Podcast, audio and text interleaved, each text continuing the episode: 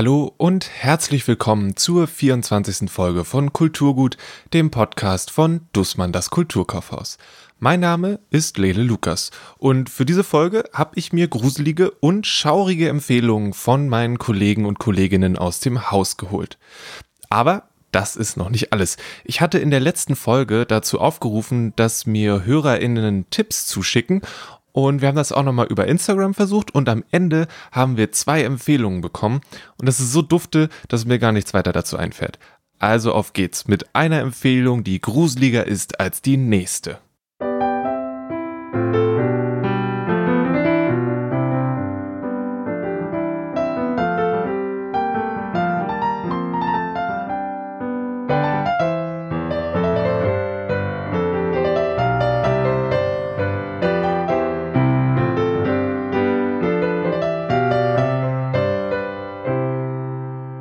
erste, der sich gemeldet hat, als ich gefragt habe, hey, wer hat Lust, mir Horrorsachen zu empfehlen, war Thomas. Ja, hallo, ich bin äh, Thomas Groß. Ich arbeite hier bei Dussmann in der Friedrichstraße seit 25 Jahren. Ähm, jetzt im Moment im Servicetelefon und verkaufe Bücher und CDs. In diesem Fall wollte er Bücher und Comics von Joe Hill empfehlen. Also Joel ist äh, ein Sohn von Stephen King. Der dürfte ja äh, jedem Begriff sein, der sich für äh, Grusel- und Horrorliteratur interessiert. Und ähm, man merkt das, finde ich, auch in den Werken, die er schreibt. Ich habe zwei Bücher gelesen, äh, habe angefangen mit dem Blind. Das ist ein Buch, wo ein Mensch, ein, ein Rockstar, ein, äh, einen Anzug über eBay ersteigert, in dem ein Geist wohnt und der auch so in der Beschreibung auch beschrieben ist. Du bekommst einen Geist mit meinem toten Vater dazu, was eine sehr abstruse Geschichte ist, die Hill tatsächlich aber auch gut auflöst. Und das ist, finde ich, auch immer ganz wichtig. Man kann irgendwie ganz viele Sachen machen, aber es muss am Ende auch eine Auflösung sein, die, die intelligent ist. Wie viel davon, dass Joe Hill für dich funktioniert, hängt damit zusammen, dass du weißt, dass er der Sohn von Stephen King ist? Ich glaube, ich habe es nicht gewusst, als ich das erste Werk gelesen habe. Und ich muss dazu sagen, ich bin auch nicht der größte King-Fan, weil King mir oft zu, zu weitschweifig schreibt. 45 Seiten lang über, wie die Wiese aussieht und äh, welcher Halm in welche Richtung zeigt. Das ist nicht so ganz meine Richtung von Literatur. Ähm, deswegen finde ich Hill schon interessant, aber ich finde, man merkt, ich glaube, dass Hill tatsächlich viel von seinem Vater eben abgeguckt hat. Eben dieses, wie erzähle ich Geschichten, wie konstruiere ich was, was zwar nicht real ist, aber theoretisch doch in der Realität spielen könnte und wie kriege ich das hin, dass es nicht zu abstrus ist und nicht nachvollziehbar. Das letzte, was so richtig doll erfolgreich war, wo es ja auch, oder anders. Was nochmal eine zweite Welle hatte, weil es eine Netflix-Serie gab, war Lock and Key. Und das hast du auch gelesen, richtig? Genau, wobei ich lustigerweise von der Serie nur den ersten, die erste Folge gesehen habe. Und das so wie immer ist, man hat das, die Serie gelesen, man fand die Serie super und äh, sieht dann eine Serie im Fernsehen, die dann eben anders ist. Und da muss man sich erst dran gewöhnen. Die Schauspieler passen eventuell nicht so ganz zu den Rollen, die man, äh, die sie haben. Ähm, einfach von der Vorstellung her. Deswegen habe ich tatsächlich eine Folge gesehen und muss mich irgendwann nochmal ransetzen. Will das aber machen, weil für mich das tatsächlich die Comic-Offenbarung der letzten Jahre war. Worum geht's? Ähm, es geht um eine Familie, die aufgrund eines äh, Schicksalsschlags ähm, in ein Haus zieht, das sie geerbt haben und das ist das sogenannte Keyhouse. Und im Keyhouse gibt es für verschiedene Türen verschiedene Schlüssel, beziehungsweise Schlüssel, mit denen man Dinge machen kann. Und das ist von der Geschichte her, eigentlich klingt es relativ harmlos. Ähm, wird spannend ab dem Zeitpunkt, wo der erste Schlüssel benutzt wird und man merkt, okay, da steckt einfach wesentlich mehr dahinter, als einfach nur ein Schloss irgendwo reinzustecken und durch eine Tür zu gehen. Ähm, diese Schlüssel machen Dinge mit den Personen und das ist wahnsinnig spannend. Das sind mehrere Bände, oder? Fünf oder sechs Bände am Ende von dem Comic? Ähm, genau, ich glaube, es sind sechs Bände. Mittlerweile gibt es aber dickere Hardcover-Bände, die, glaube ich, in Leder gebunden sind, die auch ganz schön sind. Genau, und mit jedem Band gibt es ein oder Schlüssel mehr und es gibt am Ende dann auch immer so eine Beschreibung, welche Schlüssel es schon gab, beziehungsweise irgendwann gab es in der Geschichte dann auch Beschreibungen von Schlüsseln, die eigentlich in der Geschichte keine Rolle spielen. Ähm, und das ist halt schon sehr abstrus zum Teil, aber so, dass man das gut nachvollziehen kann und auch wissen will, was passiert denn als nächstes und was gibt es denn noch für Schlüssel und wo verstecken die sich und was bewirken die und äh, wohin geht die Geschichte. Das ist total spannend. Okay. Du hast jetzt gesagt, dass Sachen dich nicht immer gruseln. Hat dich das, hat dich Lock and Key in dieser Richtung erwischt? Ähm, also gegruselt vielleicht weniger. Aber ähm, ich mag unglaublich Sachen, die einen Twist haben und ich, äh, wo ich überrascht bin und jedes Mal dann da sitze und denke, okay, ach, das hätte ich jetzt nicht erwartet. Und das erfüllt Lock and Key wahnsinnig gut, weil ich tatsächlich bei jedem, was die finden, denke, oh, auf die Idee wäre ich gar nicht gekommen, dass das irgendwie damit äh, in Verbindung stehen könnte. Und würdest du jetzt für Menschen, also wie würdest du das empfehlen? Würdest du sagen, okay, die Person ist, also weil ich, ich glaube mich zu erinnern, dass es auch durchaus einen, einen Splatter bzw. Gewaltanteil gibt bei Lock and Key irgendwo? Ich weiß es gerade nicht genau, ob ich da richtig liege. Aber wie, wie würdest, du, würdest du sagen, für so Leute, die so, so Lust haben, mal so ein bisschen reinzuschnuppern in was Gruseliges, da ist es was? Oder Menschen sollten schon wissen, was sie gerne mögen und dann ähm, sind sie da auch auf sicheren Beinen, oder? Genau, also ich glaube, Splatter weniger. Also schon ja, aber nicht so explizit. Es gibt ein paar Szenen, die vielleicht nicht so ganz ein, also so, also man muss schon offen dafür sein, Dinge zu sehen, die man normalerweise vielleicht nicht sieht. Das schon, aber es ist weniger Splatter, sondern eher, weiß ich, Dinge, die man, also man geht in den Körper rein oder so eine Sachen, das muss man halt äh, mögen. Ähm, aber es ist weniger, ähm, weniger Haut drauf Horror. Also er springt mich nicht an, was bei Comics, glaube ich, auch ein bisschen schwierig ist, tatsächlich etwas zu haben, was mich so erschreckt, dass ich den Comic fallen lasse. Das funktioniert im Film besser. Ähm, aber es ist tatsächlich eher diese, ja, diese, diese angespannte Atmosphäre, die da im Raum schwebt. Okay. Cool. Ist dir noch was wichtig zu Joe Hill oder zu Lock and Key? Wo du sagst, oder gibt es noch, du hast jetzt gesagt von dem, von dem Anzug. Ich weiß, es gibt noch die Geschichte mit den Feuerwehrmännern. Feuerwehrmenschen? Die höre ich gerade. Die hörst du gerade. Und? ähm, beziehungsweise, ja, ich habe das erste Kapitel gehört, da kann ich jetzt noch nicht so viel zu sagen, aber es, äh, ähm, genau, ich fand die, die Grundstory interessant. Ich habe auch jetzt gesehen, es gibt einen neuen Comic, ähm, ein Korb voller Köpfe äh, wo ich kurz reingeblättert habe, wo eine Frau mit einem Korb voller abgeschlagener Köpfe durch die Gegend läuft und mit denen sich auch unterhält. Auch das ist wahnsinnig abstrus. ähm, klingt aber so, dass man es tatsächlich, also ich glaube, bei einem anderen Autoren würde ich sagen, okay, das ist eine merkwürdige Geschichte. Bei Joe Hill würde ich denken, okay, das ist wahrscheinlich was, was tatsächlich interessant aufgelöst wird. Genau, mir fällt gerade ein, der äh, zweite Roman, den ich gelesen habe, war Horns ich weiß jetzt nicht, wie der im Deutschen hier äh, heißt, der heißt ein bisschen anders, ist verfilmt worden mit Daniel Radcliffe und der ist auch wahnsinnig spannend. Ein junger Mann, der aufwacht und äh, feststellt, dass er zwei Hörner auf der Stirn hat und wo Leute plötzlich anfangen, mit ihm über Dinge zu reden, über die sie sonst nicht gesprochen hatten. Das ist ein wahnsinnig äh, spannender Roman auch.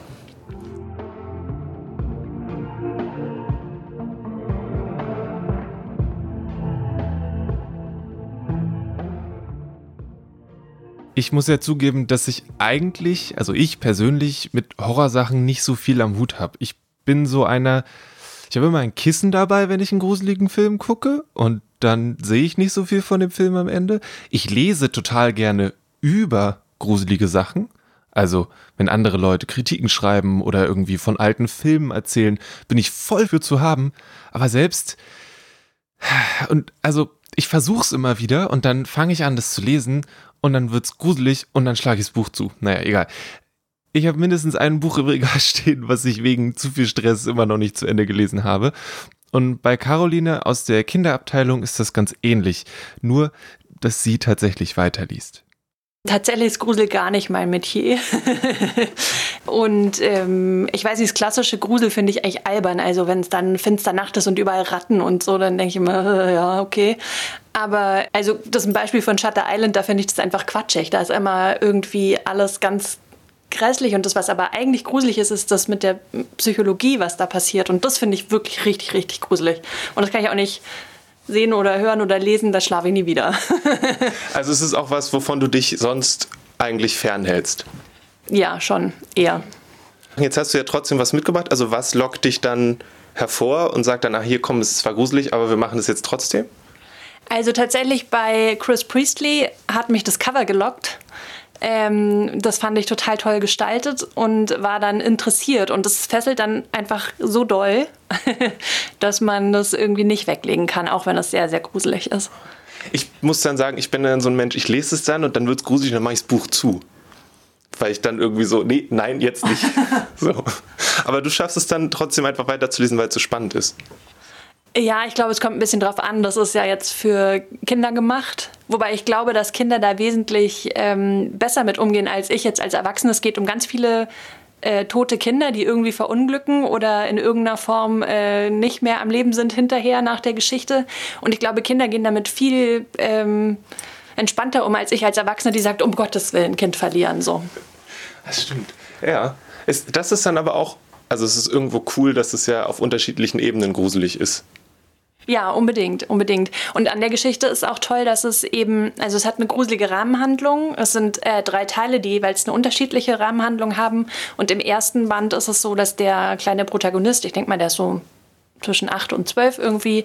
Ähm, der geht immer mal zu seinem Onkel in den Wald, ins große Herrenhaus. Und das ist schon das Setting. Also er muss durch den Wald und es wird schon finster. Und dann ist dieses Herrenhaus und da gibt es kein ordentliches Licht. Das ist äh, alles nur Kerzen und Armleuchter und Fackeln und Kaminfeuer und so. Und dann sitzt da dieser schon auch bisschen unheimlicher Onkel in seinem Sessel und ähm, fängt an zu erzählen. Und äh, dann kommen eben immer diese einzelnen Geschichten und zwischen den einzelnen Geschichten geht diese Rahmenhandlung mit dem Onkel weiter und dem Kind, der da schon irgendwie, er muss jetzt langsam aufs Klo, aber er kann auf gar keinen Fall aufstehen, weil irgendwie... Ähm, ja, naja, bis zum Klo ist es weit und äh, der Gang ist finster und das knarzt und diese ganzen Geister und so. Und irgendwann hält er es aber nicht mehr aus. Und das, das ist schön, weil die Geschichten an sich, man kann die auch ähm, im Ferienlager mal eine am Lagerfeuer vorlesen, funktioniert an sich auch. Aber es ist schön, wie sich das total steigert bis zum Ende der Geschichte, der Rahmenhandlung so irgendwie. Wie, wie heißt das ganze Ding? Ähm, Onkel Montagues Schauergeschichten heißt das. Von Chris Priestley, hast du Chris gesagt. Priestley, genau. Und ähm, ich finde auch die Illustrationen einfach großartig. Die sind so, weiß ich jetzt gar nicht, wer das ist, aber ähm, wirklich schon skurril und irgendwie ähm, auch irgendwie schon gruselig. Für welche Altersgruppe ist es ungefähr? Ähm, ich glaube, der Verlag empfiehlt ab 10 und ähm, ich würde mal tendenziell später ansetzen, aber das ist, glaube ich, dieses äh, Kinder stecken das entspannter weg und ähm, finden das wahrscheinlich auch gruselig, aber nicht so schlimm, wie ich das schlimm finde. Chris Priestley hat sicherlich verzaubert, aber ihr wirkliches Grusel-Highlight ist ein anderes. Mein absolutes Grusel-Highlight ist äh, Hexen, Hexen. Äh, und tatsächlich wusste ich das nicht mehr, wie gruselig das ist. Hat auch wieder, ich glaube, schön diese erwachsene Kind-Sache. Als Kind fand ich das einfach total genial und großartig mit den Hexen und dem Jungen und so. Und als Erwachsene habe ich das dann meinem Sohn das Hörspiel gegeben oder das Hörbuch gesprochen von Uli Nöthen ist es, glaube ich. Äh, und das fing an und ich dachte, um Gottes Willen, was habe ich getan? Er wird nie wieder schlafen, weil ich fand das dann so krass gruselig, wie, wie diese Großmutter diese Hexen beschreibt. Und ich dachte, der wird jetzt nicht mehr auf die Straße gehen können, ohne jede Frau anzugucken und zu gucken, ob sie Merkmale einer Hexe hat. War nicht so, er fand es einfach großartig. genau. Ganz toll finde ich jetzt auch den Comic. Ich habe dann erst ähm, gedacht, nein, den kaufe ich mir jetzt nicht, weil ähm, teuer und so. Ne? Irgendwie kaufe ich mir auf Englisch oder auf Deutsch. Dann habe ich irgendwie noch rumgezögert. Dann kam der gratis Comic Tag mit einer Leseprobe und äh, dann ging es nicht mehr, das nicht zu kaufen. Also hat der Comic gut funktioniert. Äh, ich finde, der Comic funktioniert super und ist toll gemacht. Also ähm, irgendwie transportiert er die Geschichte nochmal anders, aber genauso großartig. Okay. Und dann hast du noch ein, ein Buch jetzt auch hier. Genau, ich habe äh, Neil Gaiman noch mitgebracht, weil ähm, das Graveyard-Buch irgendwie Friedhof, ne? Ja. und es äh, geht um einen Jungen, also es ist ein ganz gruselig Geschichte am Anfang schon, die ganze Familie wird ermordet und äh, das kleinste Kind, ich glaube, der ist so ein Jahr oder so, der kann krabbeln, der entkommt aus dem Gitterbett eigentlich aus ähm, einer ganz anderen Intention. Ich glaube, der will mal auf Abenteuer und landet auf dem Friedhof und wird dann dort von den Toten, Untoten, ich weiß nicht, auf dem Friedhof großgezogen und empfindet es als ganz normal. Also er kann durch Wände gehen und er spricht mit diesen ganzen Menschen, die eben da auf dem Friedhof leben und nur nachts rauskommen. Es wundert ihn manchmal, aber es ist irgendwie, es ist irgendwie cool. Also ich mochte das sehr gerne, diese Idee eben ein lebendiges Kind dort aufwachsen zu lassen. Genau, und das bricht sich dann mit einer Begegnung mit einem anderen Kind und das wird dann auch total spannend. Okay. Ja, Neil Gaiman hat da eine sehr, da, da sind oft so kleine, gruselige Sachen. Und ich finde auch, ähm, was war das?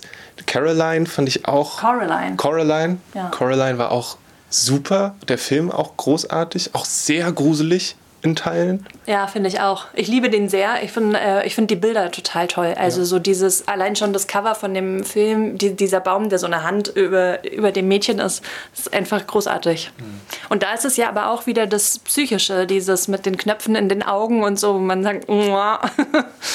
Hat das, hat das Graveyard-Buch das auch? Oder, also so dieses, oder ist es halt, die Person hat mit Untoten zu tun und das ist es dann auch?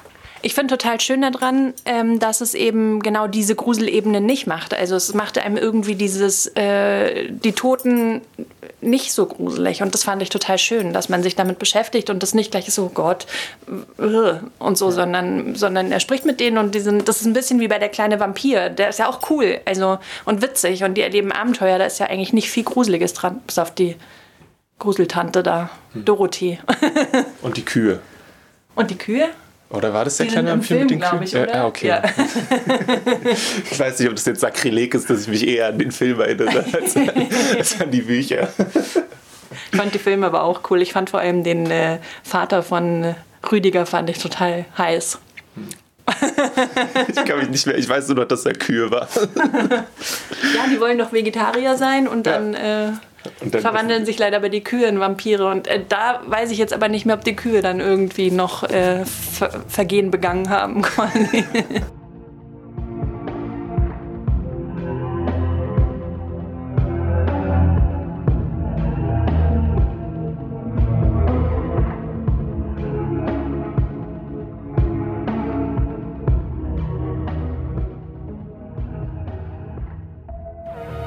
intercepted a transmission of unknown origin. Transmission?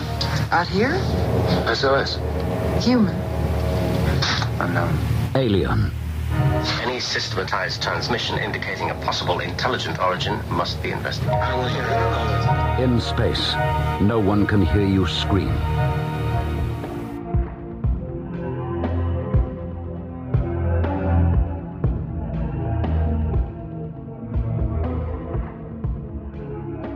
Nachdem mir Caroline Roald Dahl und Neil Gaiman ans Herz gelegt hat, habe ich mich mit Beata aus der Spieleabteilung unterhalten.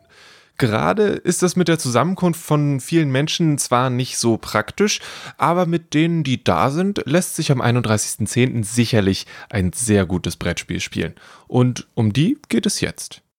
Also ich bin Beata und ich bin im Haus ähm, für die Spiele zuständig was ich sehr gerne mache, weil ich gerne spiele. Und ähm, einen ganz großen, schönen Raum habe, wo ganz viele Spiele sind und immer neue dazukommen. Okay, und wir genau. haben jetzt hier auf einem, auf einem kleinen Hocker vier Sachen, die so in die Richtung, das könnte man vielleicht am 31.10. genießen, um die Stimmung dementsprechend zu gestalten. Was hast du denn mitgebracht? Ich habe eins der neuen Exit-Spiele, den Friedhof der Finsternis, mitgebracht. Ähm, der passt natürlich super toll zu Halloween und, äh, und natürlich auch in den November sowieso. Das ist eins für Fortgeschrittene und es gibt quasi einen Brief ohne Absender und eine Sage und ein altes Artefakt, was man auf einem Friedhof finden soll. Ja, wunderbar, düster und schön atmosphärisch, würde ich sagen. Okay. Die Exit-Sachen sind immer, das ist so kooperativ und man muss kooperativ, gemeinsam. Genau. Genau, man muss gemeinsam Rätsel finden, also die, die quasi in, in bestimmten Hinweisen versteckt sind. Meistens ähm, muss man dafür Spielmaterialien übereinanderlegen, zerschneiden, zerknicken, was auch immer damit anstellen, was einem so einfällt. Okay. Und dann kommt man auf bestimmte Lösungen, die zum Schluss immer Codes ergeben, die dann quasi das ganze Rätsel lösen. Okay. Cool. Und aber für Fortgeschrittene für. Fortgeschrittene, ja, auf jeden Fall. Also damit sollte man nicht anfangen. Wenn man ein Exit-Spiel zum ersten Mal spielen will, dann sollte man eins, ähm, was, eins nehmen, was mit Einsteiger gelabelt ist. Da gibt es auch so fünf, sechs, sieben verschiedene inzwischen. Okay. Genau. Und dann liegt hier noch der magische Wald.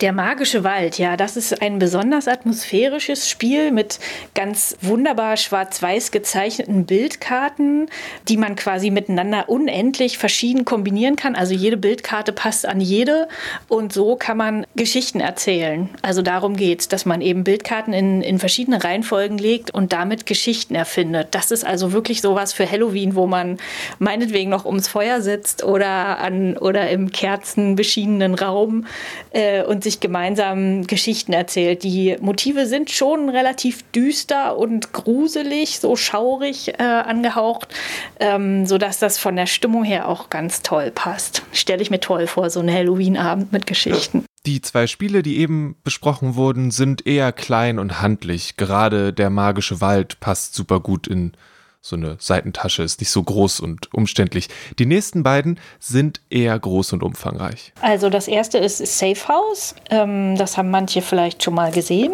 oder kennen es sogar. Das ist ein kooperatives Spiel, in dem wir quasi ein, äh, jemand sind, der einen Mord beobachtet hat in einem Hotel am Hafen. Und der Mörder hat uns aber gesehen und verfolgt uns jetzt. Es ist quasi eine, eine Verfolgungsjagd und der Spielplan ist, ist so buchartig gestaltet, sodass man immer Seiten umschlägt und dann wieder in ein, in ein neues Setting, in einen neuen Ort kommt. Und das ist eine Verfolgungsjagd, die fängt am Hafen an und geht dann so ähm, durch so eine Stadt durch.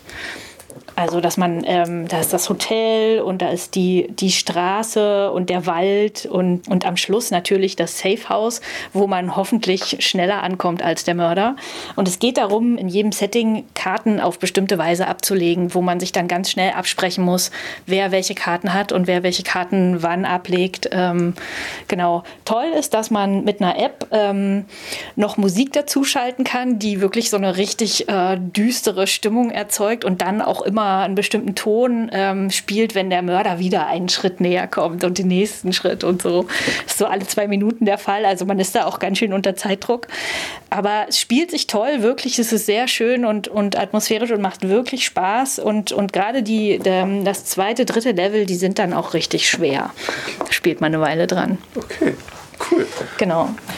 Ganz ähnlich gelagert ist äh, Killer Cruise von Sebastian Fitzek. Diesmal geht es um eine gruselige Kreuzfahrt zu der wir quasi eingeladen wurden. Aber unser derjenige, der uns eingeladen hat, der ähm, hat quasi einen Killer an Bord eingeschleust. Und es geht jetzt darum, diesem, diesem Killer zu entkommen. Ja. Also die Schiffspassagiere in Sicherheit zu bringen und sich selber in Sicherheit zu bringen.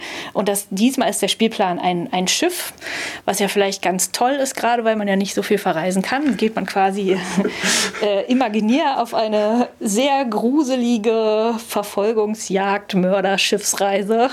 Hat man ähm, sich dann gut ausgesucht. Klingt nach richtig genau. guten Ferien. Genau, genau, genau. Und hat, glaube ich, auch äh, einen ähnlichen Spannungsfaktor und, und einen ähnlichen Krimi-Faktor ja. wie Safe House.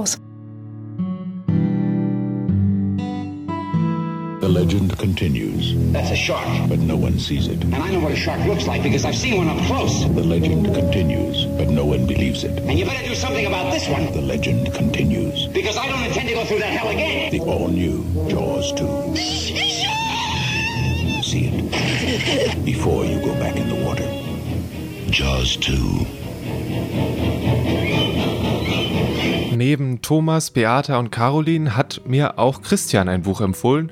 Aus einem wurden plötzlich zwei, aber hey, so ist das einfach. Es geht jetzt um Lovecraft Country von Mad Ruff, passend zur Serie, die aktuell läuft. Ja, hallo. Ähm, das ist äh, zwar schon ein bisschen älter, aber es ist, glaube ich, das immer noch das aktuellste, was es auf Deutsch gibt von Mad Ruff. Oh. Es gibt ein, ein neues 88 Names, das ist aber, glaube ich, noch nicht übersetzt, soweit ich weiß. Hm. Und das gibt es jetzt als Taschenbuch Lovecraft Country und es passt sehr gut zu Halloween. es ist, also ich meine, Lovecraft ist ja irgendwie, ist ja schon ein, so ein, so ein Standard irgendwie für Gruselliteratur, ist aber auch gleichzeitig ein Name, der irgendwie, mit dem sich in den letzten Jahren durchaus kritischer auseinandergesetzt wurde. Und wie macht das denn der Matt Ruff? Ähm, Matt Ruff als Autor ist ja jemand, der immer ein bisschen abseitige Literatur schreibt, der viel irgendwie Genre miteinander verbindet. Der schreibt dann Fantasy oder da kommt dann in einem Roman auch mal irgendwie Science-Fictionhaftes vor und der will immer irgendwie was Besonderes, was Abgefahrenes machen sozusagen. Und das hat er hier auch gemacht, nämlich den H.P. Lovecraft genommen, der in den 30er Jahren geschrieben hat, eigentlich damals total unbekannt war und später zum Kultautor wurde. Nach und nach hat man dann nachgewiesen oder man kann es offen in den Texten finden, dass er eine relativ rassistische Einstellung hatte, vor allen Dingen ähm, Afroamerikanern gegenüber, aber auch ähm, sein Antisemitismus kommt durch und wird immer wieder kritisiert was für viele bestimmt auch zumindest teilweise so einen Reiz ausmacht, dieser verbotene, ähm, berühmt-berüchtigte Autor aus den 30ern, der aber tatsächlich auch gruselige Geschichten geschrieben hat, die auch teilweise verfilmt wurden. Und diese, diese berühmte Figur Lovecraft nimmt Matt Ruff jetzt und setzt sie ähm, quasi in die 50er Jahre der USA in seinem Buch und lässt eine afroamerikanische Familie in einer Lovecraft-Welt Abenteuer erleben als Hauptfiguren. Und das ist das Interessante, weil das dann so gegeneinander steht. Äh, die eigentlich der rassistisch konnotierte Autor und die afroamerikanischen Helden. Hm. Und das funktioniert? Das äh, funktioniert gut. Der, ähm, äh, der, der Punkt ist einfach, die, es ist eigentlich, fängt eigentlich an wie eine, eigentlich an wie eine normale Familiengeschichte. Es gibt eine Hauptfigur Atticus, dessen Onkel schreibt den Safe Negro Travel Guide, also den einen Reiseführer ähm, für Afroamerikaner, damit sie heil durch die 50er Jahre USA kommen, wo Rassentrennung noch vorherrscht. Und die stoßen ähm, also der Vater von Atticus verschwindet und sie stoßen auf einen Hinweis, wo der Vater denn abgeblieben sein konnte. Und das ist natürlich Lovecraft Country. Sie fahren an die Ostküste der USA, ähm, wo eine Stadt namens Artem ähm, äh, liegt, also nah an Lovecrafts berühmter Stadt Arkham, wo die meisten seiner ähm, Erzählungen spielen. Und dort erleben sie dann halt Abenteuer, so kann man es vielleicht sagen, in einer Lovecraft-Welt mit Monstern, mit Zauberern, und das hört sich jetzt alles so an, so ja, ist eine Fantasy-Geschichte, aber das alles spielt vor dem Hintergrund der realistischen Welt der Rassentrennung der USA. Die, wo Rassismus vorherrscht, das wird auch permanent thematisiert ähm, und sie werden von, von rassistischen Cops verfolgt. Sie haben nichts getan, außer schwarz zu sein. Und das ist alles, es ist quasi eine Gesellschaftskritik, aber eben leicht schluckbar gemacht, ähm, indem man daraus eben Fantasy macht oder ähm, eben eine Horror-Story. Und es ist, eine, wie ich finde, eine super, ein super Genre-Mix, ein super Clash, der, der gut funktioniert. Und jetzt hast du gesagt, dass es Abenteuer sind. Ist es eher episodisch oder ist es, gibt es eine große Sache, die sich durchzieht? Es ist eigentlich, es gibt, es ist tatsächlich, tatsächlich episodisch, aber es gibt diese Familie, ähm, wo die ich schon erwähnt habe, Atticus und sein Onkel, sein Vater, der, wenn ich jetzt ein bisschen spoilern darf, dann gefunden wird. Und ähm, die einzelnen Familienmitglieder erleben dann eben Sachen und die haben alle was mit Horror zu tun oder mit Fantasy. Das sind teilweise ganz unterschiedliche Dinge. Eine ähm, ihre, seine Tante wird, glaube ich, auf einen anderen Planeten versetzt. Also das sind wirklich alles, was man so von Lovecraft kennt. Mhm. Das wird da einmal so ange, angestupst und äh, damit wird dann gespielt und ähm, äh, das ist episodenhaft, aber es ist insgesamt eine Story über diese Familie, wie die aus diesen Zwängen rauskommen von diesen bösen weißen Zauberern. Ja, also man kann das, glaube ich, alles auch als Metapher lesen. Ne? Hm. Die schwarze Familie, die den weißen Zauberern entkommen muss in den 50er Jahren und ähm, da mit allen Mitteln dagegen kämpft. Jetzt ist, also das bisschen Lovecraft, was ich gelesen habe, war immer so auf so eine irgendwie ungewohnt, unkonventionelle Art gruselig. Also es war nicht so explizit gruselig, sondern eher so, wenn ich mir das jetzt vorstelle, dann ist das richtig gruselig, ohne dass mir das so gezeigt wird.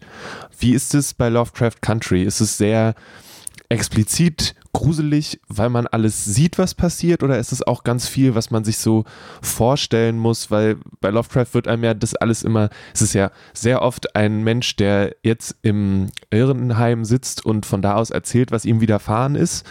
Und nimmt es auch diese Perspektiven ein oder ist es eher ein Wir sind dabei und sehen Sachen tatsächlich, wie sie passieren?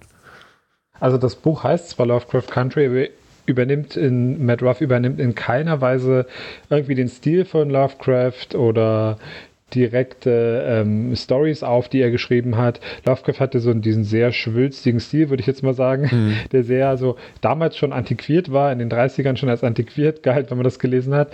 Ähm, nee, das macht er überhaupt nicht. Das ist Matt Ruffs Sprache und er erzählt quasi moderne, in moderner Weise Geschichten, ähm, eben aber mit den, ähm, wie soll man sagen, mit den Tropen, sagt man, mhm. oder mit den, ähm, mit den Mechanismen, ähm, Dingen, Werkzeugen. Mechanismen, genau, die bei Lovecraft ähm, funktionieren. Eben, dann gibt es, ähm, einmal werden sie gejagt von so Monstern mit Tentakeln. Ne? Da erinnert ja. man sich sofort irgendwie an Lovecraft.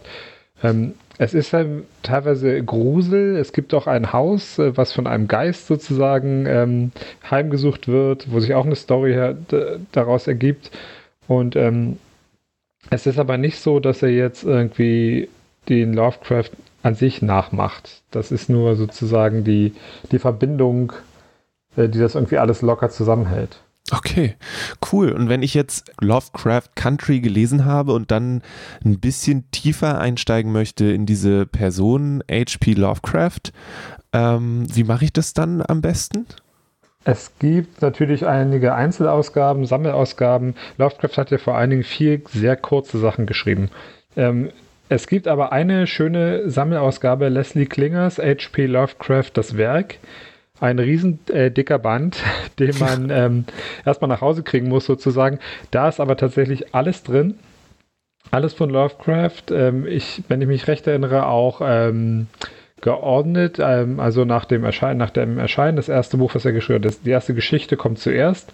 Es gibt zu jeder Geschichte eine Einführung und es gibt, was ich sehr toll finde, am Rand direkt die Kommentare zu einzelnen Sachen. Hm. Da wird dann erklärt, wo könnte Arkham sein. Da wird dann hingeschrieben, woher kommt diese Figur, was sind da für Einflüsse, ähm, wo wurde das schon mal veröffentlicht, in welchen Magazinen. Und es ist total interessant. Also jeder, der mehr wissen will über Lovecraft, und wie er dazu gekommen ist, dem würde ich das auf jeden Fall empfehlen. Da sind Quellen drin, da sind Karten drin, Stadtpläne von Arkham, die Lovecraft selber gemalt hat, Fotos, Buchcover. Ähm, es wird auf alles eingegangen, auch auf die Filme, die gemacht wurden. Herbert West Reanimator, kennt vielleicht der eine oder andere, ist auch so ein Kult-Horrorfilm.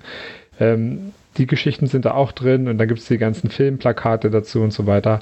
Es ist ein riesendicker Band von dem renommierten Leslie Klinger, der schon alles Mögliche kommentiert hat. Ähm, Dracula, Frankenstein, alles äh, diese Riesenwerke daraus gemacht hat. Da gibt es eben auch H.P. Lovecraft das Werk für 78 Euro. Huiuiui. Und wird sich dann da auch mit auseinandergesetzt, wie, also was wir am Anfang besprochen haben, was so die Rassismusvorwürfe und Antisemitismus und Lovecraft angeht? Also es kommt ja sehr relativ häufig im, im Werk vor und dann wird darauf eingegangen und dann gibt es dann dazu auch quasi Verlinkungen zu, da hat schon mal jemand was darüber geschrieben, an der Uni kann man dafür einen Text finden.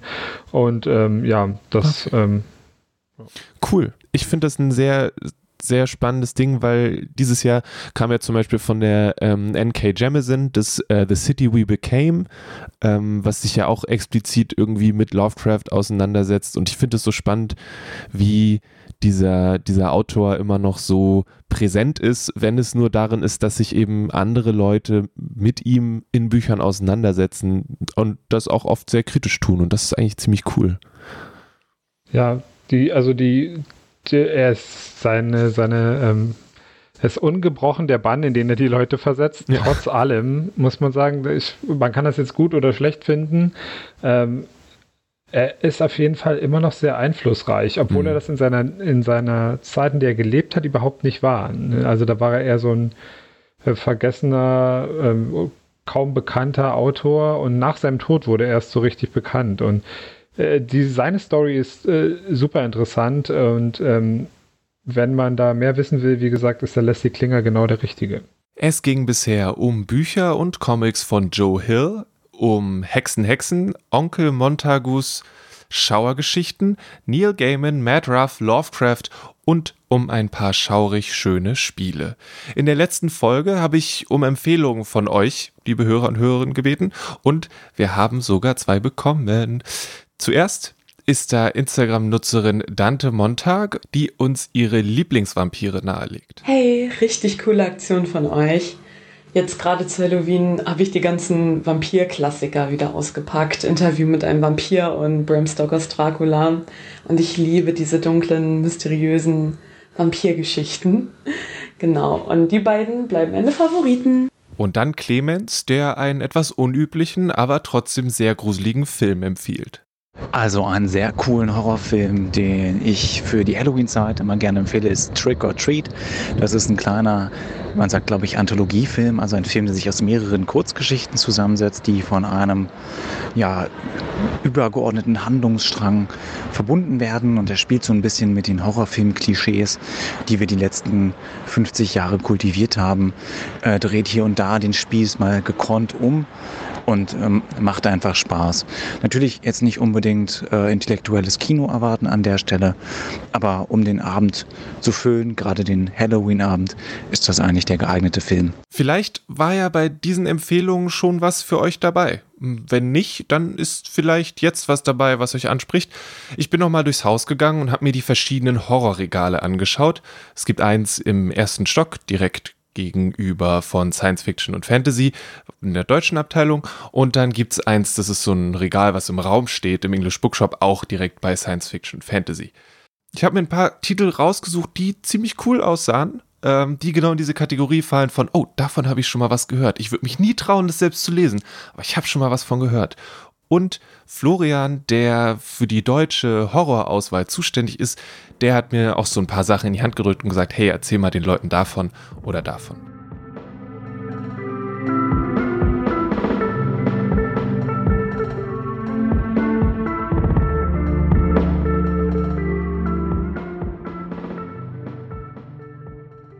Den Anfang machen die geheimnisvollen Akten von Margot Melou, ein sehr cooler Comic über Charles, der gerade erst in die große Stadt gezogen ist. Sein Vater will ein altes Hotel wieder fit machen. Und wer hätte es gedacht, in dem Hotel spukt es und die einzige, die helfen kann, ist Margot Melou, ihres Zeichens Monstermediatorin. Ich muss kurz sagen, dieser Job der Monstermediatorin ist das coolste, was es gibt. Es beginnt eine erst vorsichtige Freundschaft. Charles ist journalistisch unterwegs und Margot Melou möchte ihre Tätigkeit eigentlich geheim halten.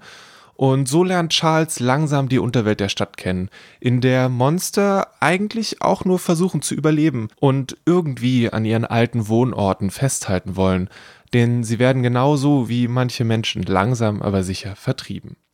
Für Menschen ab acht Jahren ist die geheimnisvolle Akten von Margot Melou ein wahres Fest. Erschienen ist die deutsche Ausgabe bei Reprodukt und wurde von Matthias Wieland übersetzt. Wenn mich nicht schon das Cover zu sehr gruseln würde, dann würde ich The Only Good Indians von Stephen Graham Jones lesen. Ich habe schon mal eine kleine Novelle von ihm gelesen und die hat es auch schon echt in sich.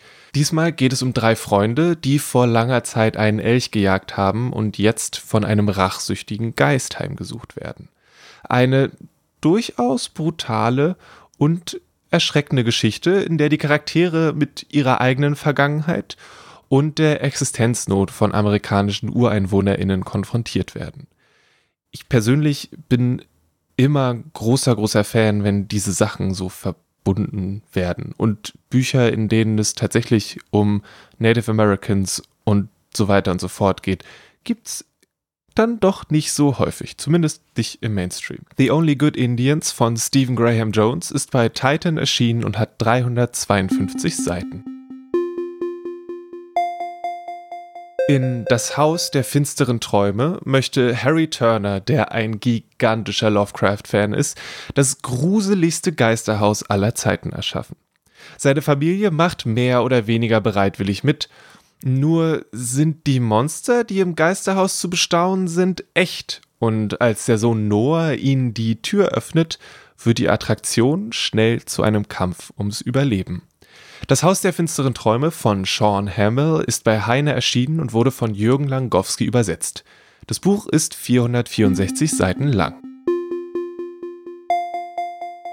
Vom Autoren von The Perks of Being a Wallflower haben sicherlich nur wenige einen Horrorroman erwartet. Die Geschichte um den siebenjährigen Christopher, die Stimme, die ihm einen folgenschweren Auftrag erteilt und einen Kampf um Gut und Böse, in den am Ende das ganze Dorf verwickelt wird, verspricht viele Wendungen und Florian, der wie gesagt im Kulturkaufhaus für die Horrorbücher zuständig ist, hat gesagt, dass der unsichtbare Freund der beste Stephen King ist, den er seit Jahren gelesen hat und das ist schon mal ziemlich hohes Lob. Der unsichtbare Freund von Steven Schabowski ist bei Heine erschienen, wurde von Friedrich Mader übersetzt und ist ganze 912 Seiten lang.